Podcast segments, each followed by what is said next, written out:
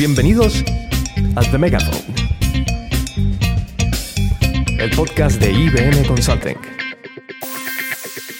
Bienvenidos a este cuarto episodio de The Megaphone, el podcast oficial de IBM Consulting. Estoy aquí con mi compañero Fernando González Petit. ¿Cómo estás, Fer? Pues muy bien, Carmen González Escobosa. ¿Qué tal? ¿Cómo estás tú?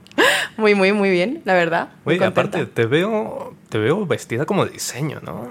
Hoy vengo, sí, bueno, diseño by Amacio. Armario Pero, cápsula total. Sí, bueno, tiene un poco que ver con el tema que vamos a hablar hoy. Claro, has venido vestida para la ocasión.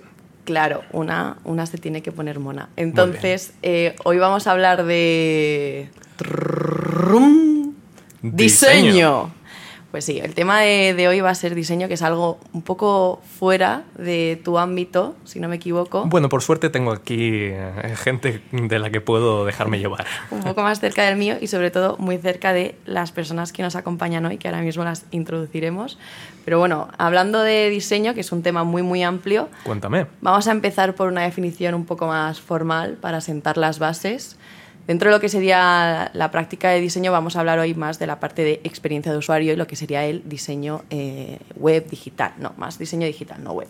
Entonces, la experiencia de usuario, tal y como define Nielsen Norman, ¿no? que son los padres de esta bueno, rama, eh, abarca todos los aspectos de la interacción del usuario final con la empresa, sus servicios y sus productos. Bueno, pero hoy hemos venido a hablar algo de algo concreto, ¿no? Dentro de los sistemas de diseño o de los sistemas de diseño. Muy ¿no? bien, veo que has estudiado. He estudiado, he estudiado. Pues tienes razón. En verdad, un sistema de diseño es un conjunto de reglas y normas que el equipo de una organización establece ¿no? internamente para que se puedan entender y que les permite trabajar de forma alineada a través de un lenguaje común.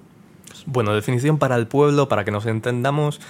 Yo creo que el diseño, corregidme si me equivoco, es pensar antes de hacer. Sí, pensar antes de hacer y sobre todo pensar en quién lo va a utilizar y cómo lo va a utilizar. Pues me gusta el matiz. porque esto es muy importante. Y un sistema de diseño no es más que establecer un lenguaje común a la hora de eh, diseñar, pues por ejemplo, lo que más aplica es a la parte de, de diseño de UI, ¿no? Y eso sería establecer una- unos componentes, pero también son las reglas de interacción, comportamiento, bueno, muchas cosas que no vamos a adelantar, porque para eso hemos traído a dos Seguro. personas que conocen mucho del tema. Seguro que nos pueden echar una mano con esto, sí. Así que bueno, sin más dilación, presentamos a Vicky Perea, Experience Design and Mobile Practice Leader de IBM iX en España, y a María Rodríguez, Lead Designer y Managing Consultant. Un fuerte aplauso, por favor. Fortísimo, Bravo. Hoy, hoy te ganamos, Fe. Hola, encantadas de estar aquí con vosotros. Hoy la verdad es que se nota que, que cambia el género. Ya tocaba, ¿no? En esta sala. Ya El tocaba, placer ya es nuestro. Como Hoy- siempre, bueno, IBM, Diversity, todas esas cosas. Hoy no te pases, ¿eh? No, no, no. Nunca, nunca se pasa. Bueno, primera pregunta. Eh, tema de definiciones. Siempre solemos empezar por ahí porque hay que asentar la base del tema que se va a hablar, ¿no? ¿Qué es para vosotras eh, diseño o qué es un sistema de diseño para vosotras? Si queréis por acotarlo un poco más. Bien, pues eh, para mí, por ejemplo, un sistema de diseño es una manera de gobernar el diseño y todo, todo lo que tocan nuestros usuarios, la página web, la aplicación del móvil, es una manera de gobernarlo. Yendo al detalle, eh, para mí tiene como dos dimensiones. La física, que es, pues como habéis dicho, muy bien estudiadas esas definiciones, Fer, eh, ese conjunto de componentes eh, donde definimos cómo es un botón, qué color tiene, qué tipografía hay, etcétera, pero también hay una parte más filosófica detrás porque todos esos elementos, al estar definidos, definen qué personalidad tiene la marca, eh, son acuerdos que, col- a los que han llegado las diferentes partes de la compañía para decidir que ese botón es azul y no es de otro color. Hay mucho trabajo detrás que se tangibiliza en un sistema de diseño. La filosofía, ¿no? El lenguaje de cómo, incluso podríamos decirlo, la propia identidad de esa marca, ¿no? Cómo se quiere eh, comunicar hacia afuera, ¿no? Sus empleados, sus clientes, puede, puede modificarse, ¿no? Claro, fíjate que para mí, bueno, de nuevo que no soy un experto en diseño ni mucho menos, pues me, me parece increíble como eh, tan nimios detalles a veces pueden llegar a significar tanto. Y me gusta ese matiz que mencionas, Vicky, de la personalidad, del el sentido filosófico que le estamos dando eh, a, todo el sistema de diseño para que al final pues se sienta de una manera, ¿no? Te haga sentir incluso eh, cosas. Al final transmite cómo quieren las marcas que sean percibidas por los usuarios. Claro. ¿Y qué no es un sistema de diseño? Porque eso también es la parte interesante, ¿no? De, normalmente cuando pensamos en sistema de diseño tenemos el malentendido de que hablamos de una librería de sketch o hablamos de incluso de una guía de estilos. Y no, no, no, el sistema de diseño es mucho más amplio, pues como hablabais, toda esa parte que es más de marca, del sentimiento, de pues esas piezas de Lego, pero no solo entendiéndolas como los mini componentes, sino también todo lo que hay detrás que me permite ser consistente en la creación de estos nuevos productos digitales y servicios. Muy bien explicado. Orgullo, orgullo de equipo y de departamento. Yo no me he enterado. ¿Qué es Sketch o Figma? Eh, para... Mira, muy bien, sí, esto eh, aplica decirlo, ¿no? Venga, María. Pues Sketch y Figma son algunas de las herramientas más famosas que hay para, para diseño de experiencias. Pero lo dicho, o sea, al final aquí no hablemos solo de herramientas, por supuesto, van a formar parte de este sistema de diseño, pero vamos más allá. Me gusta, me gusta. Bueno, ya, o sea, me parece esta parte, ¿no? Asentada a la base de qué es, qué no es, eh, y ahora por qué se utiliza un sistema de diseño, cuál es su aplicabilidad, ¿no? Claro, yo que soy un poco friki, explícamelo como para mí. ¿Por qué quiero yo implantar en mi compañía o en mi, o en mi grupo de trabajo un sistema de diseño. ¿Para qué lo necesito? Claro, un sistema de diseño tiene muchos beneficios para las empresas que lo utilizan. Por ejemplo, al tener todos esos componentes ya aprobados, los equipos de diseño pueden diseñar y también la parte de desarrollo, desarrollar eh, nuevos aplicativos de una forma mucho más rápida, porque las piezas ya están hechas, ya están preaprobadas. Entonces lo que estamos hablando aquí es de ahorro en tiempos, ahorro pues precisamente también en costes y también pues todo el tema de consistencia, ¿no? De al final, el momento en que tú empiezas a escalar y a tener más productos, lo que quieres es que tus clientes o tus usuarios vean un punto común entre todos ellos. Y al final eso es lo que nos ayuda a estos sistemas. Exacto, si tienes más proveedores trabajando en, tu, en tus activos digitales, ese sistema de diseño es abierto y compartido, por lo que, aunque sean distintas empresas las que hacen diseño para ti, siempre estarán en los mismos principios. Sí. Yo aquí añadiría una cosita, es que hoy, hoy tengo doble gorrito, hoy tengo gorrito presentadora, gorrito también que me apetece aportar. Venga. Es, eh, también creo que ayuda mucho a que el diseñador se enfoque en aportar en la parte de el proceso de diseño, en diseñar una solución o, algo que tenga una lógica mucho más compleja y que ayude a lo que vaya a ser es, a mejorar ese proceso o incluso si es un servicio da igual porque el, diseño ya lo abordaremos más, pero tiene muchísimas ramas y no es solo diseñar una pantalla o una aplicación. Pero te ayuda a que en vez de estar enfocándose en lo que sería pintarlo, ¿no? En estas herramientas que hemos comentado, Sketch o Figma, se enfoque en pensar una solución que realmente aporte valor al usuario. Y, y yo ahí es como diseñadora la parte que más valor le he visto y por la que más me he beneficiado también. Que es muy tangible también, eso cuando llegas a un producto final y ves que la gente tiene facilidad para usar tu aplicación, que se siente bien usando tu aplicación, que le es cómodo. No sé, yo como usuario final de, mucho, de muchos productos de desarrollo, de, como, pues, como usuario también de, de muchas cosas, eh, pues lo puedo, lo puedo, entender a nivel intuitivo, ¿no? Entonces, eh, me gusta en ese sentido, porque se ve que aporta un valor que otras cosas no yo puedo saber de muchísimas cosas del aspecto técnico, de, todo lo demás, y realmente es la experiencia final del producto que consumes o el servicio que consumes lo que te deja con la anécdota para el día siguiente. Exacto, y siempre se dice que la mejor experiencia que has tenido es el mínimo de experiencia que pretendes tener en el siguiente servicio. Bueno, eso tiene pinta de frase célebre del libro que te has sacado, vamos. Es verdad, es súper célebre, pero no, ahora mismo... La tenemos en IBM esa frase. Ah, vaya, vaya, no era coincidencia. Es que yo... Muy bien, muy bien, barriendo para casa. Aplico, aplico, me aplico en clase.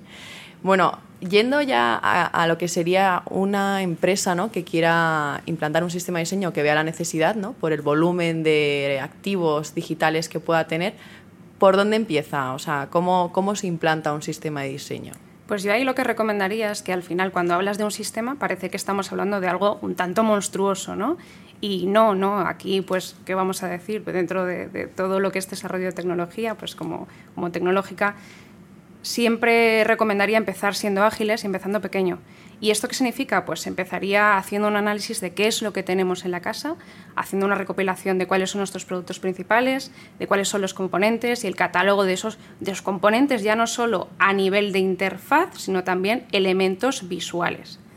A partir de ahí iría pues, a empezar a tener aliados dentro, porque esto no es que lo hace únicamente el equipo de diseño, no. Aquí participan todos, participan todos los dominios. Y estamos hablando de que negocio debería entrar aquí, tecnología, por supuesto, los desarrolladores deberían formar parte de este equipo. Entonces aquí ya conjuntamente diseño, negocio y tecnología deberíamos empezar a definir cuáles son los principios o esas bases más intangibles de qué es este sistema que quiero construir. Y a partir de ahí, pues ya sí que hablamos de lo que todos conocemos, ¿no? De hacer las guías de estilos visuales, la librería de patrones, de empezar a, a tener los componentes también codificados, porque eso también es una parte muy importante. Esto no solo es que yo a nivel diseñador sepa cómo va a ser un botón, no, es que también está el código de ese botón y cómo son las interacciones del botón. Sí, el desarrollo es, o sea, es una parte sobre todo fundamental para que haya consistencia, que es algo que tú comentabas antes, y también eh, para que si hay que eh, evolucionarlo y cambiarlo, el coste, vamos, es mucho más sencillo, porque lo tienes todo unificado en, en una misma rama de código. Exactamente, o sea, al final aquí estamos reduciendo el mantenimiento a que sea lo más simple posible. ¿Y cómo afecta eso a las empresas que empiezan con este cambio? Que deciden dar el paso e implantar un sistema?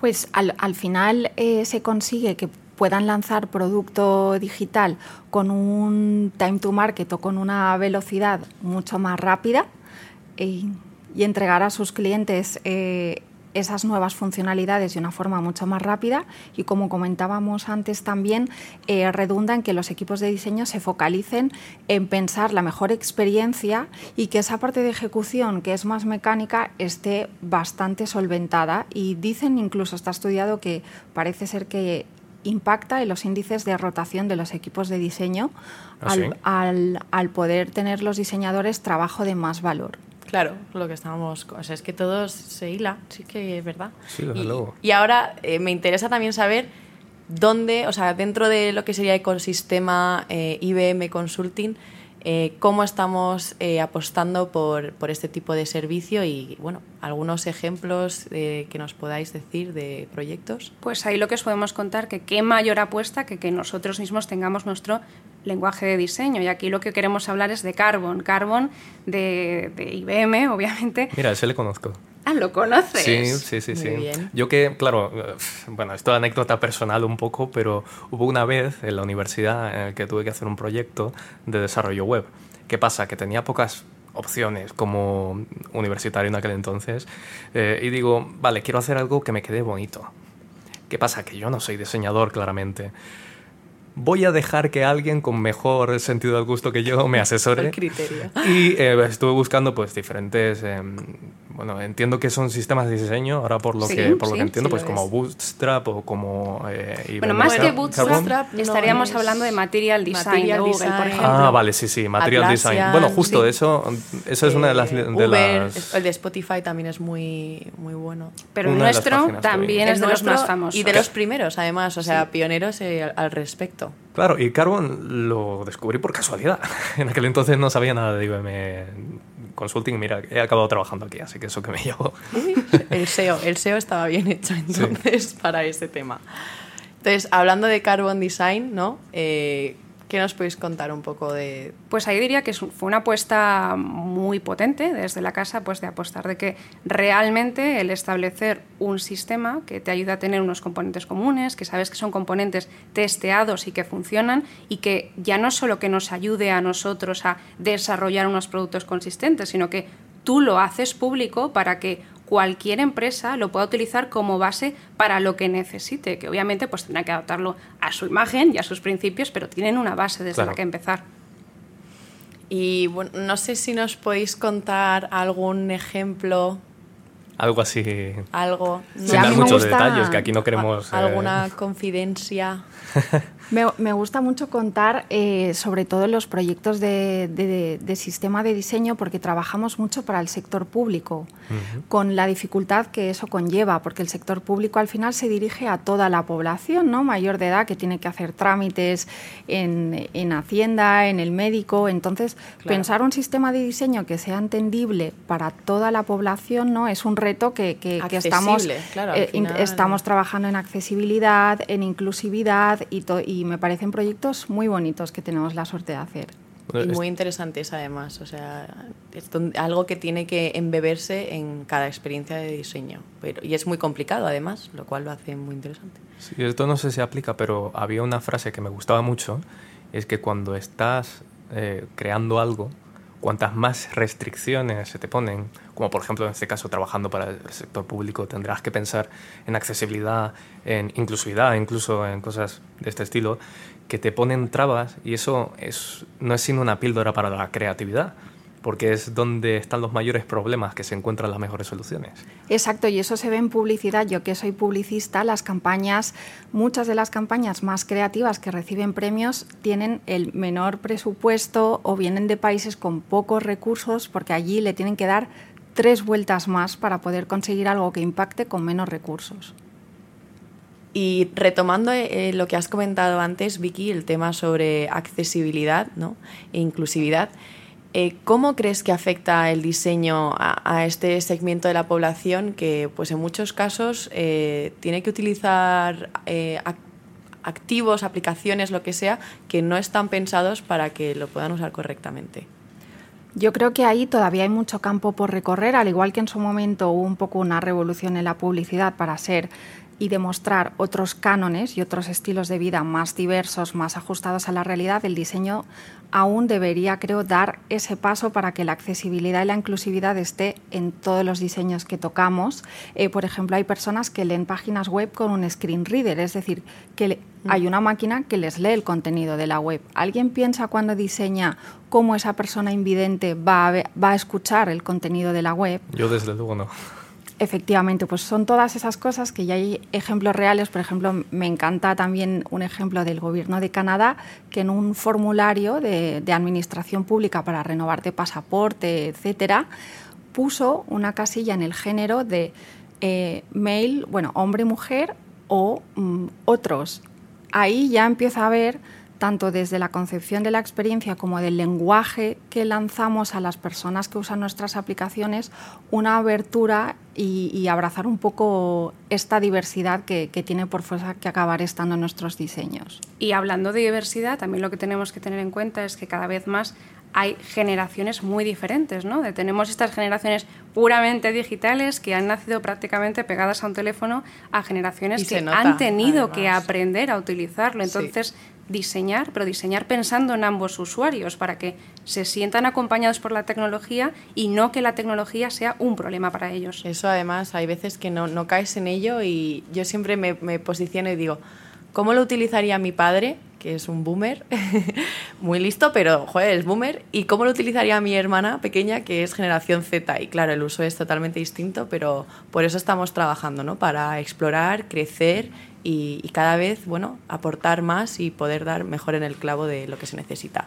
Pues, bueno, ¿qué más despedirnos? Dándos las gracias, María, Vicky, ha sido un placer. Pero, pero, pero, pero, antes, ah. antes me gustaría dedicar un momentito a que nos dieseis una recomendación, porque siempre, siempre damos nosotros, pero la gente se va a aburrir. vamos, a, vamos a empezar a, preguntarle a nuestros invitados y que nos cuenten cosas que son gente mucho más interesante que nosotros. Para que te sigas actualizando. Por supuesto, necesito referencias. A ver, somos un poco interesantes. Bueno, pero ellos más. vale, Por eso los traemos aquí, no somos nosotros los ponentes. No, ¿Para qué decir que no si es sí? Sí, sí. ¿Recomendaciones? ¿De qué queréis? ¿De pues lo que mira, se María, nos ocurra? Lo que te apetezca. Necesitamos. Bueno, te voy a, te voy a dar unas, unas baselines, ¿vale? Para los más angloparlantes. Un libro, una serie o película y una persona de referencia, aprovechando la temática en el mundo del diseño para los que nos estén escuchando y quieran tener una primera toma de contacto. Pues yo me voy a ir al mundo series porque confieso que soy una adicta a las series y ahí mi recomendación sería la serie de Abstract, Ah, que en está en Netflix. Netflix y son Muy una serie buena. de documentales sobre el tema de- del arte y obviamente pues hay un apartado muy fuerte de todo lo que es diseño de producto digital y de verdad lo recomiendo al 100%.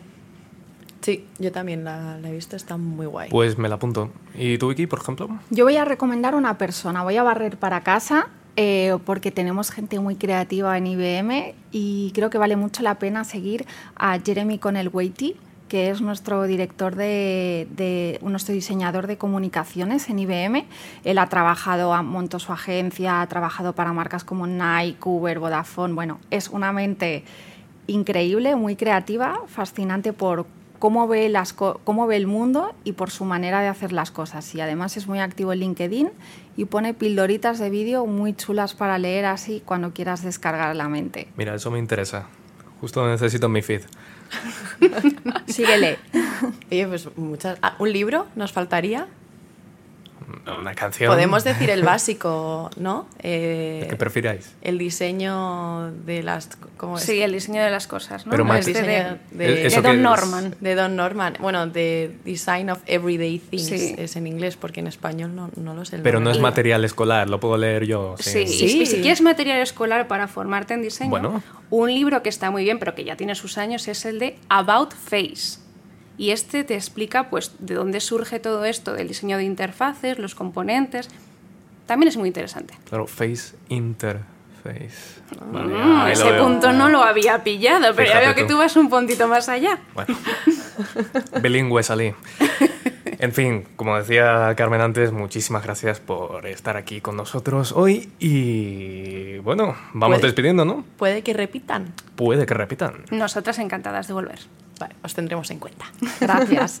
Pues muchas gracias, chicas, y nos despedimos. De este cuarto episodio de, de Megaphone eh, hemos sido Fernando González Petit y Carmen González Escosa, como siempre, muchas gracias por escucharnos.